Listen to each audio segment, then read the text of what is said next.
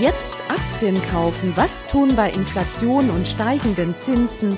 Wie tickt die Wirtschaft? Hallo und herzlich willkommen bei Focus Money Talks, dem Podcast mit Heike Bangert und Verena Sepp zu allen Themen rund um euer Geld. Hallo und herzlich willkommen zur 26. Episode von Focus Money Talks. Ich bin Heike Bangert und habe mir heute einen weit über die Branche hinaus bekannten Gast eingeladen. Ulrich Stephan ist Chefanlagestratege für Privat- und Firmenkunden der Deutschen Bank. Mit ihm spreche ich gleich über die Wirtschaft, die Transformation in der Gesellschaft und natürlich auch über die Finanzmärkte. Die scheinen ja um jeden Preis nach oben zu wollen, mit einem Plus von mehr als sieben Prozent bereits im Januar legten die Weltbörsen einen fulminanten Start hin und der britische FTSE 100 markierte sogar ein neues Rekordhoch. Tja, wie berechtigt ist dieser Optimismus? Darüber sprechen wir gleich.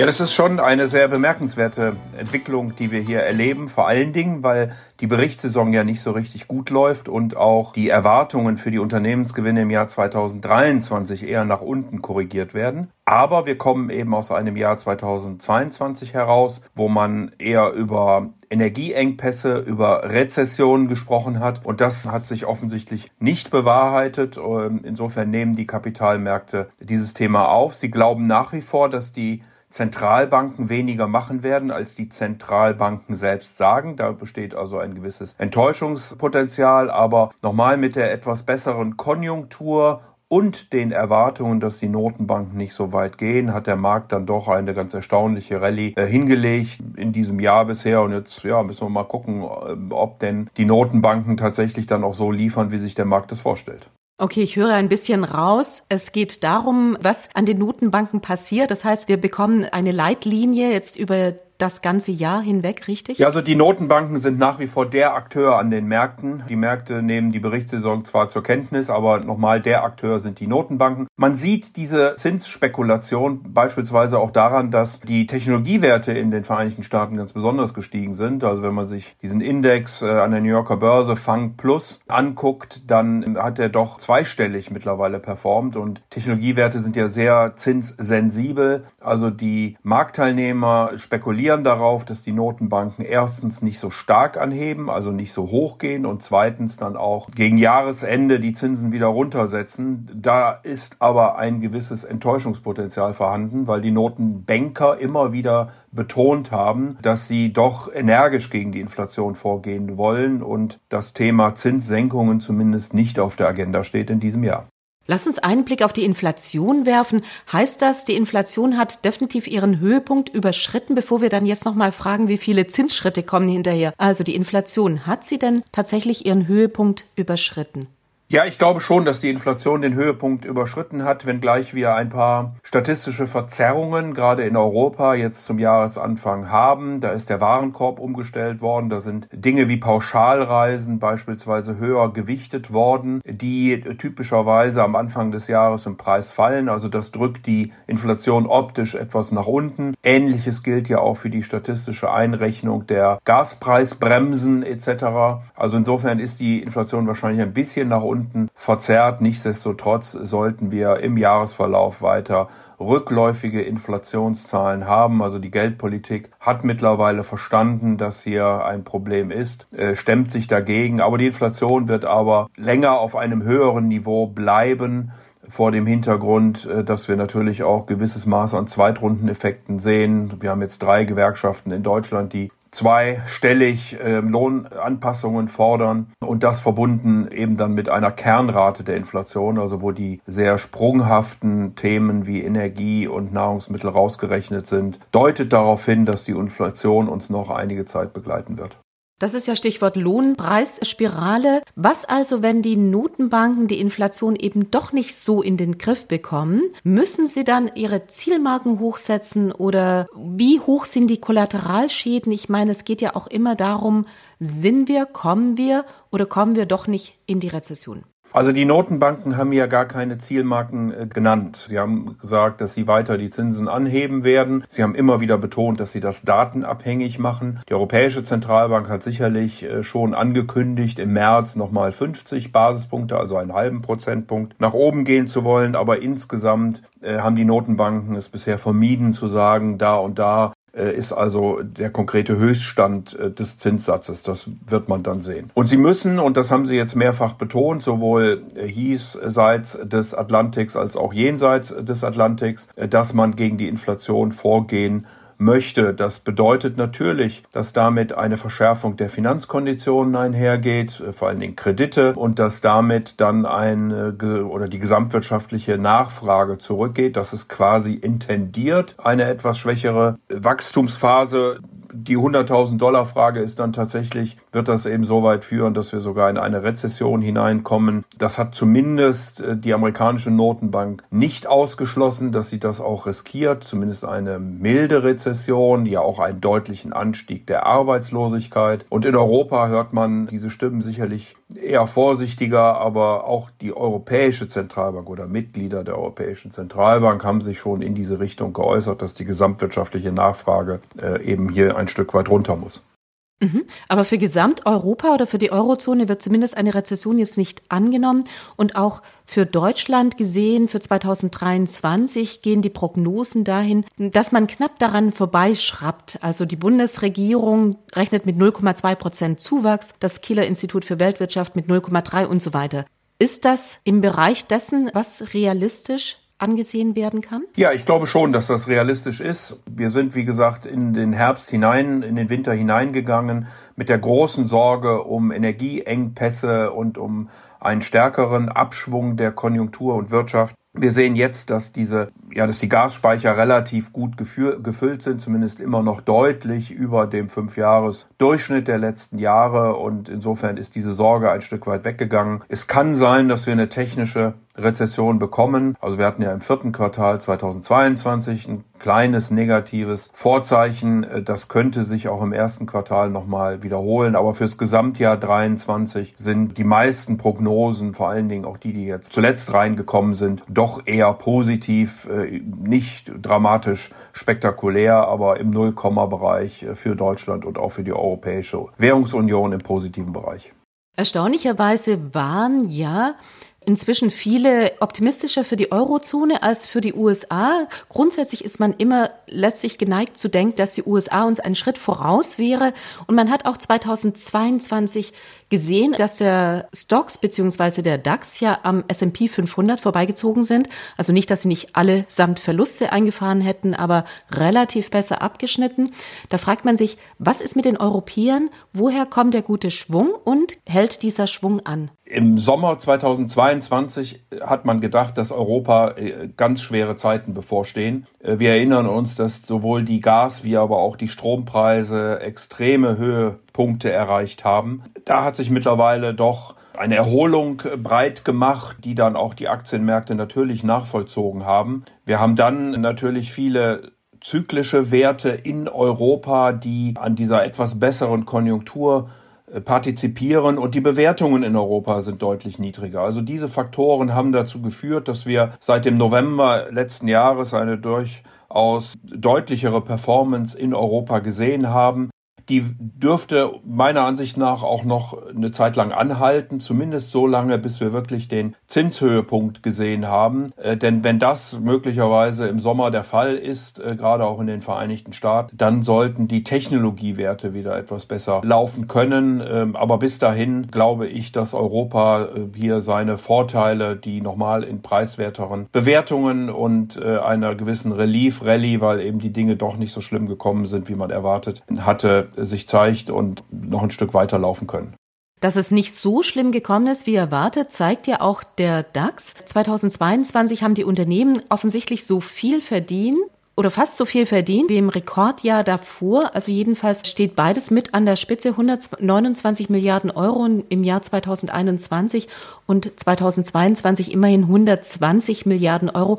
Damit hat man ja nicht gerechnet. Wie konnte es so kommen und wie wird es wohl 2023 weitergehen? Ja, man muss schon äh, konstatieren, dass die großen Gewinnsteigerungen in 2022 aus dem Energiebereich kamen. Der hat immer massiv positiv überrascht und hat den Gesamtindex dann natürlich nach oben gezogen. Wir erleben jetzt auch im vierten, also in der laufenden Berichtssaison zum vierten Quartal 2022, dass die Energieunternehmen wieder sehr gut äh, berichten, äh, schwächere Ergebnisse in anderen Sektoren reinkommen. Ich glaube, dass sich das nach vorne hin ein Stück weit relativiert. Wir werden sicherlich keine großen Gewinnsteigerungen mehr sehen in äh, 2023, weil wir eben doch einen wirtschaftlichen Abschwung haben. Äh, die Energiepreise sind deutlicher zurückgekommen, also die anderen Sektoren, äh, die ihre Margen halten können, die starke Geschäftsmodelle haben, äh, die sind dann diejenigen, die sicherlich die Märkte ein Stück weit treiben können. Aber nochmal, es ist auch mit den Notenbanken im Moment gar nicht so sehr eine Frage der äh, Gewinnentwicklung, die ist natürlich auch wichtig, aber fast noch wichtiger ist, wie hoch gehen die Zinsen und wie stark steigen dann die Multiples Multiple, also die Bewertungsindikatoren, mit denen dann die Gewinne eben multipliziert werden. Und die sind im Moment diejenigen, die die Kurse hier nach oben treiben. Mhm. Welche Unternehmen können besser damit umgehen? Das ist, da sind wir natürlich wieder bei der Zinshöhe, beziehungsweise welche Unternehmen können mit höheren Zinsen besser fahren? Welche können Preise weitergeben? Welche können das nicht? Was würdest du sagen? Welche sind tatsächlich jetzt empfehlenswert, nachdem wir diese Relief Rally ja schon hatten und da vielleicht auch ein bisschen das Ende der Fahnenstange sein könnte? Äh, worauf sollten die Anleger achten? Ja, ganz klassisch. Bei höheren Zinsen profitieren natürlich die Banken, die im Moment auf der anderen Seite aber ein Stück weit belastet sind aus der Fragestellung der schlechteren Konjunktur und möglicherweise höherer Kreditausfälle. Nichtsdestotrotz sollten Banken, Finanzwerte unterm Strich diejenigen sein, die von den etwas höheren Zinsen profitieren. Und dann gibt es natürlich die Unternehmen im Energiebereich. Ähm, wir sehen, dass Russland seine Produktion im Öl kürzen muss. Äh, also wird hier nach wie vor an anderer Stelle sicherlich Öl nachgefragt werden, auch Gasunternehmen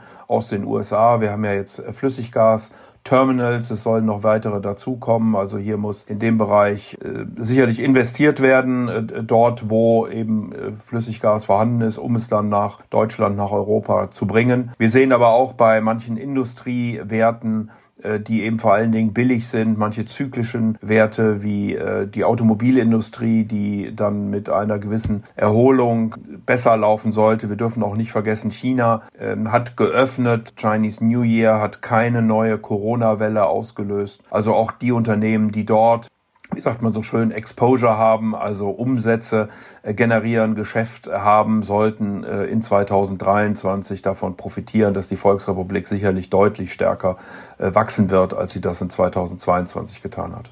Die Exportwerte sind ja schon angelaufen, würde man sagen. Der Euro ist weder günstig noch besonders teuer. Ein Stück weit hat er gegen den Dollar korrigiert, aber man muss eben auch sehen, dass der Dollar vorher stark gestiegen ist. Sind wir denn mit auf diesem Währungsniveau jetzt konkurrenzfähig? Also sind die Exportwerte tatsächlich in der Lage, diesen Vorteil China und äh, jetzt wieder zu nutzen, der eben lange oder im vergangenen Jahr eben auch brach lag? Ja, mit China war ja schwierig Geschäft zu machen, weil es eben viele Lockdowns gab und vor allen Dingen auch in den Logistikketten viele Probleme waren. In der Produktion ging es ja sogar in China noch, weil man verheerenderweise die Menschen in die Fabriken eingeschlossen hat, um sie dort weiter arbeiten zu lassen. Aber äh, nochmal, die Transportwege waren dann aufgrund der Lockdowns und der vielen Kontrollen äh, sicherlich geschlossen. Die großen Unternehmen sind ja typischerweise diejenigen, die auch an unterschiedlichen Standorten produzieren. Also hier nivellieren sich natürlich dann die Währungseffekte ein Stück weit. Äh, für die kleineren Unternehmen ist es sicherlich von Vorteil, dass der Euro nicht mehr ganz so schwach ist, sondern dass er ein Stück weit wieder nachgelegt hat. Und hier kommt es jetzt natürlich auf die weitere Position der Notenbanken an, ob der Euro vielleicht sogar noch ein bisschen zulegen kann oder in etwa auf diesem Niveau zwischen 1,5 und 1,10 in den nächsten Wochen und Monaten verharren wird, wovon ich ehrlich gesagt ausgehe. Mhm. Die Frage war, können die Unternehmen mit diesem Niveau zwischen 1,5 und 1,10 gut umgehen? Ja, also die deutschen äh, Unternehmen insbesondere, auch die Schweizer Unternehmen sicherlich, äh, die europäischen Unternehmen insgesamt haben ja gelernt in den letzten Jahren und Jahrzehnten mit starken Währungen umgehen zu können, die Kosten, die Prozesse entsprechend im Griff zu haben und von daher glaube ich nicht, dass das besondere Probleme bereiten wird. Es gibt zwar immer wieder Hinweise von einzelnen Unternehmen, dass natürlich die Währungen äh, hier eine gewisse Rolle spielen, aber in der großen Breite, glaube ich, ist das alles verkraftbar. Im vergangenen Jahr wurde ja sehr das Geschäftsmodell Deutschland kritisiert, alles nach außen, viel auf Export setzend. Und Tatsache ist, dass eben unter den 100 wertvollsten Unternehmen kein einziges deutsches mehr zu finden ist. Das war durchaus mal anders. Ist das ein Indiz für die mangelnde Wettbewerbsfähigkeit Deutschlands? Also es ist zweifellos so, dass Deutschland an seinen Standortfaktoren arbeiten sollte. Da verfolge ich natürlich auch intensiv die Diskussion um den amerikanischen Inflation Reduction Act, wie es so schön heißt, was ja im Grunde genommen ein Subventionsprogramm ist für grüne Technologie und auch Sozialausgaben beinhaltet. Hier hat Europa allerdings auch einiges gemacht. Äh, es ist aber eben nicht Geld alleine. Wir brauchen auch entsprechende Genehmigungsverfahren etc. pp. Also die Regulierung, die Energiepreise sind ein Thema, die Beschäftigten, die in ausreichendem Maße äh, da sein müssen. Äh, Stichwort Fachkräftemangel. Also wir müssen insgesamt als Europa an den Standortbedingungen arbeiten um hier besser zu werden. Deutschland ist eine extrem offene Volkswirtschaft. Wir importieren viele Güter, die wir anschließend in unsere Exporte äh, wieder einbauen. Nichtsdestotrotz ist es so, dass diese großen Unternehmen sicherlich gewisse Cluster bilden, um die dann drumherum sich Zulieferer etc. bilden und deswegen ist das jetzt kein katastrophales Ergebnis, dass wir kein Unternehmen mehr unter den Top 100 haben, aber man sollte schon daran arbeiten, weil wie gesagt die großen Unternehmen Cluster sind, die dann äh, kleinere Unternehmen, Innovation, Arbeitsplätze und all diese Dinge mehr anziehen. Die europäische Antwort auf den Inflation Reduction Act der USA, der wird ja gerade erst nochmal formuliert, aber es gibt schon zumindest irgendwie so eine Idee, was es sein könnte. Ist das zielführend? Wird das ausreichend sein? Also die Europäer haben ja schon einige Töpfe aufgemacht. Es sind immer noch 200 Milliarden Gelder aus dem Corona-Hilfsfonds äh, vorhanden. Es gibt auch ein äh, Programm, was ganz gezielt die äh, grüne Technologie unterstützen soll. Das ist aber sehr kompliziert in Europa gemacht. Man muss sich da besonders qualifizieren, auch die richtigen, in Anführungsstrichen richtigen Technologien haben. Da äh, arbeiten die Amerikaner viel einfacher, indem sie Steuervergünstigungen geben. Also wer dort investiert, kann besser abschreiben und so weiter und so fort. Und da könnte Europa sicherlich nachlegen, damit es für die Unternehmen einfacher wird, weniger Bürokratie Bürokratie äh, und dann die Gelder eben auch schneller fließen und vor allen Dingen für die Unternehmen auch berechenbarer sind. In Deutschland war ja das LNG-Terminal sicherlich keine Blaupause für viele bürokratische Hürden, die genommen werden müssen, weil da Genehmigungsverfahren abgekürzt wurden. Aber nichtsdestotrotz hat es gezeigt, dass vieles viel schneller gehen könnte. Würdest du sagen, dass die Politik auf dem Weg ist, das zu erkennen und auch bereitzustellen? Ich glaube schon, dass die Politik das erkannt hat, aber sie steckt natürlich in einem gewissen Dilemma, weil sich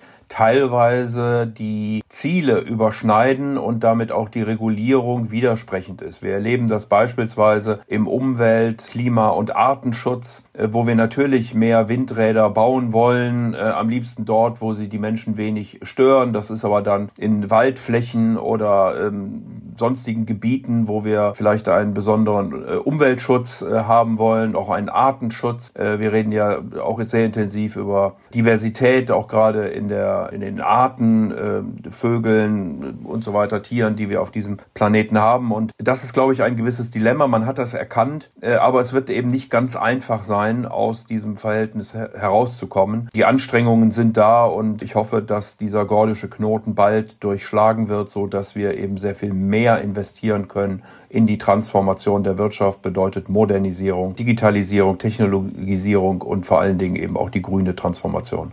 In Sachen Digitalisierung, da waren sich alle einig, hängt Deutschland, aber auch Europa bzw. die Eurozone den USA ganz streng hinterher. Das lässt sich sicherlich auch nicht aufholen. Am nichtsdestotrotz gibt es natürlich viele Technologieaktien auch hierzulande. Wir hatten eingangs darüber gesprochen, dass die jetzt wieder gesucht sind. Technologieaktien haben tatsächlich von einem sehr großen Tief aufgeholt. Hält denn diese Rallye an? Du hattest auch schon gesagt, es wird dann sehr wahrscheinlich Mitte des Jahres auch wieder der Fall sein, wenn eben die Zinssteigerungen abnehmen oder zu einem Ende kommen, dann könnte man tatsächlich auch wieder in Technologie investieren. Wo stehen denn die Technologiewerte jetzt? Ja, sie haben natürlich deutlich äh, korrigiert. Sie haben auch nicht ganz toll berichtet. Äh, da hat man ja immer den Blick sehr stark auf die großen amerikanischen Unternehmen. Ich glaube, dass in Zukunft vor allen Dingen die Technologieunternehmen, die die Wirtschaft unterstützen, eine wichtige Rolle spielen als diejenigen, die die Konsumenten unterstützen. Also es wird nicht mehr die Frage sein von Social Media und so weiter, sondern es geht um Profitabilität, um Effizienz bei den Unternehmen. Da ist Europa und auch gerade Deutschland mit dem Maschinenbau traditionell stark. Wir sind in Robotik beispielsweise sicherlich deutlich weiter als die Vereinigten Staaten von Amerika. Und das Ganze sollte dann anspringen, wenn wir wirklich hier die Rahmenbedingungen für mehr Investitionen haben auf der einen Seite und auf der anderen Seite dann eben auch der Zinsanstieg zu einem Ende kommt. Äh, ich gehe davon aus, dass äh, sich beide Themen im Laufe des Jahres werden lösen können, wenn denn die politische Absicht auch entsprechend dahinter ist. Gerade von den Großen wissen wir ja, dass viele Mitarbeiter entlassen worden sind. Das ist natürlich jetzt auf die Gesamtzahl relativ wenig, aber nichtsdestotrotz eine Zahl, die alle aufgeschreckt hat. Aber könnte es nicht sein, dass gerade diese IT-Leute oder technikaffine Leute tatsächlich jetzt in die Industrie gehen, um der Industrie nochmal so einen Schub zu geben, wo überall ja Fachkräfte fehlen? Also genau das ist tatsächlich zu lesen, dass die Menschen, die äh, freigesetzt werden, in Anführungsstrichen in den großen Technologiewerten gerade Amerikas, dass die geradezu aufgesogen werden äh, vom Markt. Wir äh, erleben das ja auch an der einen oder anderen Stelle, dass Unternehmen sogar Jobbörsen ein gerichtet haben, damit die Unterne damit die Mitarbeiter sehr schnell wieder neue Unternehmen finden, auch die suchenden mit äh, Unternehmen hier einen Platz haben, sozusagen eine Plattform haben, auf denen sie ihre äh, Angebote unterbreiten können. Der Arbeitsmarkt läuft hervorragend, nicht nur in den Vereinigten Staaten, dort kommt auf jeden Arbeitssuchenden zwei Arbeitsplätze. Auch in Deutschland haben wir Rekordstand bei den Erwerbstätigen. Wir haben die niedrigste Arbeitslosigkeit in Europa seit Einführung des Euro. Also die Arbeitsmärkte sind schon sehr gut unterwegs unterwegs und deswegen gehe ich auch davon aus, dass diese Menschen sehr schnell, äh, weil sie ja gesucht sind gerade, äh, wenn man an Technologie denkt, äh, sehr schnell wieder neue Arbeitsplätze bekommen werden in der Industrie oder sonst wo. Das heißeste Thema derzeit in Sachen Technologie ist ChatGPT. Alle reden darüber. iPhone-Moment. Jeder möchte es gerne mal ausprobiert haben. Hast du es schon ausprobiert?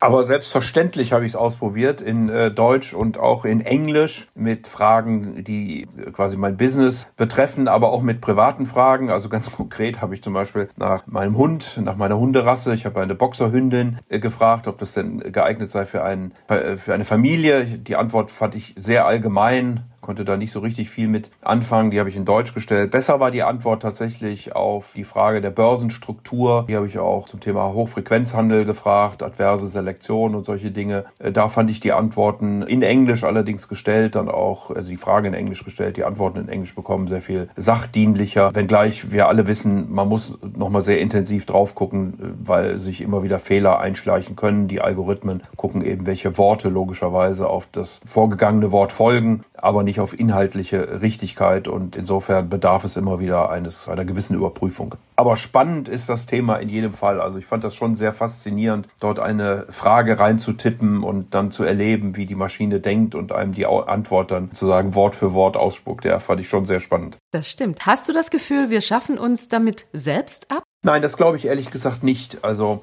ähm, wir müssen ja gucken, irgendwer programmiert äh, diese Algorithmen und vor welchem Hintergrund tut er das? Mit welcher Einstellung äh, tut er das? Äh, David äh, Kahnemann, äh, der zusammen mit Tversky den Nobelpreis bekommen hat in Wirtschaft, eigentlich ein Psychologe, hat das so schön beschrieben als oder mit Noise und Bias. Und er hat gesagt, dass äh, die Programmierer eben ein Bias haben können. Dann interpretiert man Daten gleich und rennt irgendwie in gleiche Richtung und typischerweise gleicht der Noise das ein Stück weit aus, weil hier Daten eben unterschiedlich interpretiert werden. Äh, das würde natürlich bei Algorithmen dann ein Stück weit wegfallen. Vielleicht brauchen wir dieses Korrektiv dann doch irgendwo, müssen genau gucken, wer wo mit welchem Hintergrund, vielleicht auch mit welcher Absicht äh, Algorithmen programmiert. Sie sind auch nach wie vor nicht intelligent im Sinne von menschlicher Intelligenz, sondern sie beruhen beruhen auf Big Data und können eben auf äh, unglaublich schnelle Art und Weise große Datenmengen durchforsten und da dann die entsprechenden Antworten raussuchen. Aber wie gesagt, ich äh, glaube, dass das eine sehr sinnvolle Ergänzung für uns alle sein kann, dass das möglicherweise an der einen oder anderen Stelle auch die Arbeitswelt wirklich verändert. Aber eine Bedrohung kann ich da im Moment nicht erkennen. Könnte es auch ein Tool sein, was ja vielerorts auch schon genutzt wird, gerade für Anleger bei der Beurteilung von Unternehmen, von Aktien, von Finanzmärkten? Ja, da, die Frage finde ich ehrlich gesagt faszinierend, äh, weil ich mich an der Universität lange mit der Informationseffizienz äh, beschäftigt habe, also mit der Fragestellung, wie viel Informationen transportiert denn ein solcher Kurs und was kann ich daraus lernen? Wenn ich einen Algorithmus habe, der Big Data analysiert und quasi alle Informationen, die auf diesem Planeten sind, sehr schnell in die Preise inkorporiert, dann bin ich am Ende des Tages aus meiner Sicht wieder beim Markt, weil nichts anderes tun all die Tausend und Millionen von Anlegern rund um den gesamten Globus. Und wenn man den Markt dann schlagen will, also wenn man besser sein möchte als der Durchschnitt, dann muss man eben irgendwo ausbrechen aus diesem Muster. Das kann man möglicherweise mit Algorithmen auch programmieren oder äh, Algorithmen so programmieren, dass das möglich ist. Aber dann ist immer die Frage, ist das nur ein Zeitausschnitt oder ist das dauerhaft? Ich kann mir bisher äh, habe bisher noch keinen kennengelernt und kann mir auch kaum vorstellen, äh, dass man also systematisch den Markt wirklich äh, schlagen kann. Äh, dazu ändern sich die Rahmenbedingungen, unter denen solche Prognosen gemacht werden, eben einfach viel zu häufig. Also lieber bei der eigenen Strategie bleiben. Lass uns noch mal auf die eigene Strategie zurückkommen im aktuellen Umfeld. Die Frage ist, worauf sollten Anleger achten? Wo oder wie sollten sie sich positionieren derzeit? Ja, ich glaube, dass äh, aus dem Jahr 2022 kommen, wo ja Aktien und Renten sehr schlecht performt haben. Der Rentenmarkt sicherlich wieder eine, eine Rolle spielt. Die Steilheit der Kurve, also vor allen Dingen die, die inverse Steilheit der Kurve, spielt sich insbesondere am kurzen Bereich ab. Zwei Jahre bis vielleicht fünf Jahre. Danach wird die Kurve dann wieder deutlich flacher. In dem Bereich äh, kriegt man mittlerweile dann doch wieder ganz attraktive Renditen im Unternehmens, also im Bereich der Unternehmensanleihen in Europa um die vier Prozent, in Amerika sogar über fünf. Da kann man sicherlich äh, wieder ein Stück weit diversifizieren. Bei den Aktienmärkten wäre ich im Moment immer noch bei Europa, bei den zyklischen Werten unterwegs und äh, würde noch einen Moment abwarten, bis man wirklich in die Technologie geht. Erst dann, wenn man klarer sieht, dass äh, die Zinssätze den Höhepunkt erreicht haben. Aber auch da juckt es, das gebe ich schon zu, an der einen oder anderen Stelle mal in den Fingern, wenn man eben da Korrekturen hat. Insofern wäre ich auch da nicht bang, in die, in die Dips, äh, also in die Abschwünge hinein mal reinzukaufen. In den vergangenen Jahren war ja sowas wie ein Mischportfolio völlig unmöglich. Anleihen rentierten sich nicht und hatten auch anfangs 2022 gezeigt, dass sie durchaus mehr Risiken beinhalten können, als man bislang immer angenommen hat. Du sagtest vier bis fünf Prozent. Das ist ja aber immer noch nicht in dem Bereich, wo ich Realrenditen bekommen könnte. Bei fünf fängt es langsam an. Mit welchen Laufzeiten muss ich da hantieren? Oder ist es letztlich nur so ein Risikopuffer für mein Depot? Also ich glaube, man kann in die zehn Jahre gehen, also so eine Babel-Strategie machen, dass man das kurze Ende nimmt, hatte ich ja vorhin gesagt, wo diese Inversion stattfindet, zwei, drei, vier Jahre. Ich würde nicht über die fünf Jahre hinausgehen und dann bei zehn Jahren wieder sein. Zehn Jahre ist dann so ein gewisser Hedge, wenn die Notenbanken es doch übertreiben. Sollten äh, die Konjunktur stärker zurückkommt, dann werden natürlich die zehnjährigen Zinsen auch entsprechend wieder fallen. Und insofern äh, ist, glaube ich, so eine Babel-Strategie am Rentenmarkt äh, gar nicht so schlecht. Die gute Nachricht nochmal ist eben, dass man wieder Renditen bekommt. Die Inflation sollte fallen und so, dass man auch dann im, im kürzeren Bereich, äh, wo ich heute eben schon vier fünf Prozent habe, möglicherweise im Jahresverlauf wieder zu positiven Renditen komme. Für in den USA halte ich das für, für sehr wahrscheinlich. Die Europäische Zentralbank ist halt immer noch ein halbes Jahr hinter der amerikanischen amerikanischen her. Wir sprechen aber über Unternehmensanleihen, wir sprechen nicht über Staatsanleihen. Also das auf keinen Fall, das dauert. Ja, Staatsanleihen, ähm, ja, ist natürlich das Thema, dass die Renditen insgesamt einfach nicht so hoch sind. Selbst Italien und Griechenland sind zuletzt wieder deutlicher zurückgekommen. Also da wäre ich äh, dann doch ein wenig vorsichtiger in meinen Anlagen und würde dann schon gucken, dass man in den Bereich der Unternehmensanleihen hineingeht. Ja, Griechenland bei 4,2 Prozent im Moment ist sicherlich optisch ganz attraktiv, aber die Staatsanleihen hängen eben noch mal stärker an den Notenbanken dran. Insofern muss man da wissen, welches Risiko man geht und wie man damit umgehen möchte. Insgesamt ist es immer richtig, das Portfolio entsprechend zu diversifizieren und breit aufzustellen. Und dann kann man sicherlich auch solche Risiken in Anführungsstrichen bewusst ins Portfolio nehmen. Genau. Inwiefern muss ich die Schuldentragfähigkeit von solchen Ländern, beispielsweise Italien oder auch Griechenland, mit einbeziehen in meine Strategie? Ja, da muss man natürlich schon drüber nachdenken. Ich glaube, Griechenland ist da völlig anders gestrickt als Italien, weil Italien eigentlich ein reiches Land ist, was äh, seine Schulden auch überwiegend im Inland äh, finanziert hat. Ich habe nicht den Eindruck, dass wir im Moment irgendeinen Stress an der Seite der Staatsanleihen in Europa haben. Ganz im Gegenteil, wir reden ja in Brüssel auf eine Änderung des Stabilitätspaktes, dass es also individueller in der Zukunft aufgestellt werden wird. Wir reden über weitere Fiskalpakete, auch europäischer Art. Und deswegen glaube ich nicht, dass wir da sehr kurzfristig in, in Schuldenprobleme oder ähnliches äh, hineinlaufen, sondern äh, dass die Länder ihre Hausaufgaben zum Teil gemacht haben. Italien hat seine großen Rückzahlungen erst in den 2030er Jahren. Griechenland äh, hat relativ gutes Wachstum gehabt, übrigens Italien auch. Also ich habe nicht den Eindruck, dass da jetzt unmittelbar etwas bevorsteht. Mhm. Wenn ich als Europäer oder europäische Anleger in die Zukunft gucke, dann sehe ich ein prosperierendes Asien mit vielen Schwierigkeiten, aber nichtsdestotrotz, vor zwei Jahren wurde ja auch das asiatische Jahrzehnt von so manchen ausgerufen. Jetzt mit Corona ging, geriet das so ein bisschen ins Hintertreffen, aber es könnte ja sein, dass es etwas später beginnt. Wie muss ich mich aufgestellt haben, wenn ich jetzt von meinem Homebias auch weg möchte? Was sind die Märkte der Zukunft, wenn ich langfristig investieren möchte? Ja, das Wachstum findet äh, zweifellos in äh, Asien statt. Das ist schon ganz richtig. Äh, Indien wird voraussichtlich China als die Volkswirtschaft ablösen mit nicht nur der größten Bevölkerung, sondern auch dem höchsten Wachstum. Hier sind sicherlich auch noch eine Menge Investitionen notwendig, um die Infrastruktur so zu aufzubauen, dass die Dinge dann auch schnell geliefert werden können. Also es gibt ja diese berühmten Beispiele, wie lange ein T-Shirt beispielsweise in China bis zum Hafen braucht und in Indien bis zum Hafen braucht. Aber aber die, die ganze Region ist natürlich sehr, sehr äh, dynamisch. In Südamerika haben wir in 2022 recht gut laufende Märkte gesehen. Das liegt auch daran, dass noch stärker in Südamerika als in Asien die Notenbanken sich sehr früh gegen die Inflation gestemmt haben. Äh, dort wird zum Teil spekuliert, äh, wann man denn die Zinsen wieder senken könnte. Also Brasilien beispielsweise hat eine relativ hohe äh, reale Rendite. Also die Zinssätze sind deutlich über die Inflation hinaus angehoben worden. Es ist alles sehr rohstofflastig natürlich. Hier könnte auch die Öffnung Chinas dann könnte davon könnte Lateinamerika profitieren. Er hat natürlich immer politische Themen. Insofern lohnt es sich da auch jedes einzelne Land dann entsprechend anzugucken. Aber nochmal, Asien ist die dynamischere Region, Asien ist die technologischere Region. Wenn man Rohstoffe anguckt, dann wäre es dann eher äh, Lateinamerika. Mit dem Wirtschaftsaufschwung werden wir auch wieder höhere Rohstoffpreise bekommen. Ich spreche jetzt nicht nur von Öl, sondern auch von Metallen und Industrierohstoffen. Ja, davon ist auszugehen. Also wir haben ja schon einiges gesehen.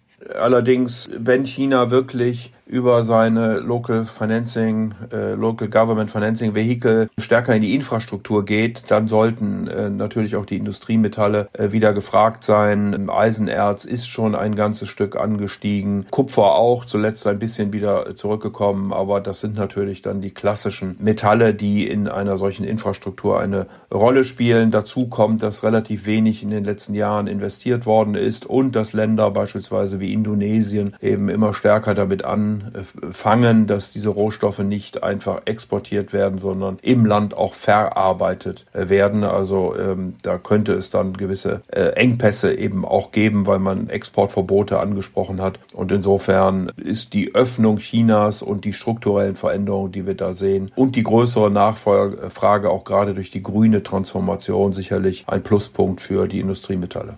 Noch zwei Fragen. Eine zum Gold. Wir hatten 2022 natürlich ein Goldjahr gesehen, was sich mit dieser Inflationsentwicklung auch gedeckt hat. Wird das weitergehen? Werden wir weiter auf Gold setzen müssen oder ist das ein Baustein innerhalb des Depots, der letztlich der Diversifikation dient. So würde ich das sehen. Also Gold ist aus meiner Sicht eher ein, ein Kauf für Eventrisiken. Bin kein totaler Fan äh, davon, aber es ist eben über Jahre und Jahrzehnte wertbeständig. Man hat sich auch daran gewöhnt, beispielsweise im Gegensatz zu manchen Kryptowährungen, die ja äh, noch sehr stark schwanken. Aber Gold ist äh, sicherlich kein wirklich gutes Instrument, wenn die Zinsen steigen, weil ich auf der anderen Seite eben wieder Zinsen kriege. Das heißt, die Opportunitätskosten steigen hier für Gold. Wenn ich weniger Eventrisiken habe, äh, dann sollte Gold auch nicht so gefragt sein. Also wie gesagt, ich will es keinem ausreden, aber ich glaube nicht, dass Gold äh, der große Performancebringer sein wird in 2023.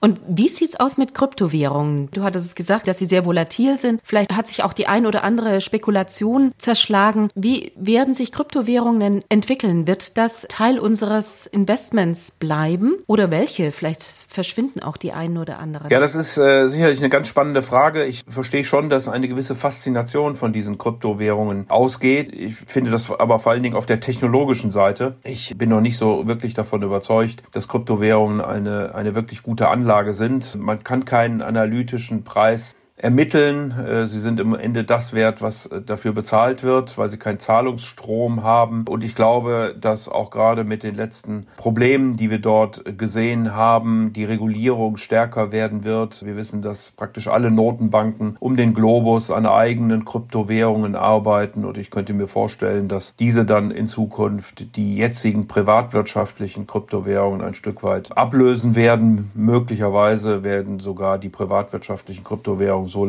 so stark reguliert werden, dass es äh, unattraktiv wird. Und man hätte ja dann mit den staatlichen, also denen über die Notenbanken, auch eine gewisse Alternative. Also ich bin noch nicht komplett davon überzeugt, dass die heutige Kryptowährungswelt, so wie sie sich darstellt, auch noch in fünf oder zehn Jahren bestehen wird, wenn die Notenbanken mit ihren eigenen äh, Kryptowährungen in elektronischem Geld rauskommen.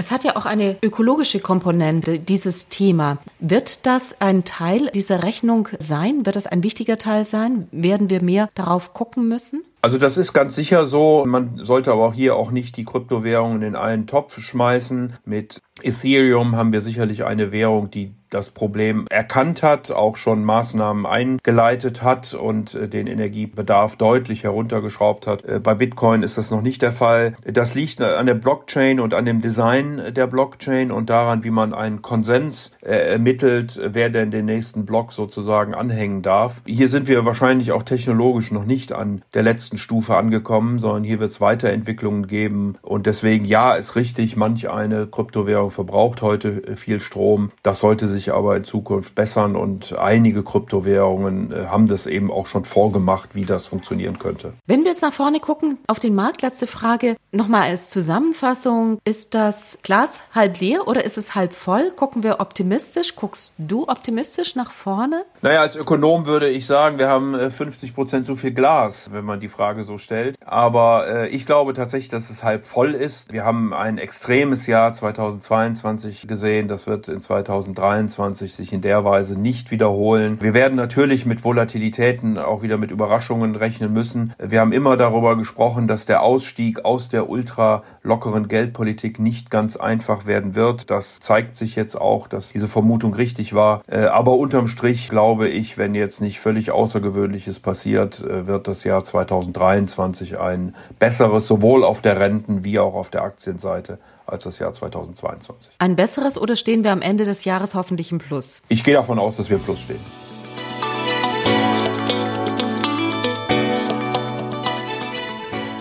Ein Hoch auf den Optimismus. Positive Schlussbemerkungen gab es im vergangenen Jahr ja total selten. Da waren es eher so Durchhalteparolen. Und wenn unterm Strich mehr rauskommt als reingeht, ist das ja auch schon ein Fortschritt. Damit sind wir am Ende der 26. Episode von Focus Money Talks. Euch allen vielen herzlichen Dank fürs Zuhören und allen eine schöne Woche.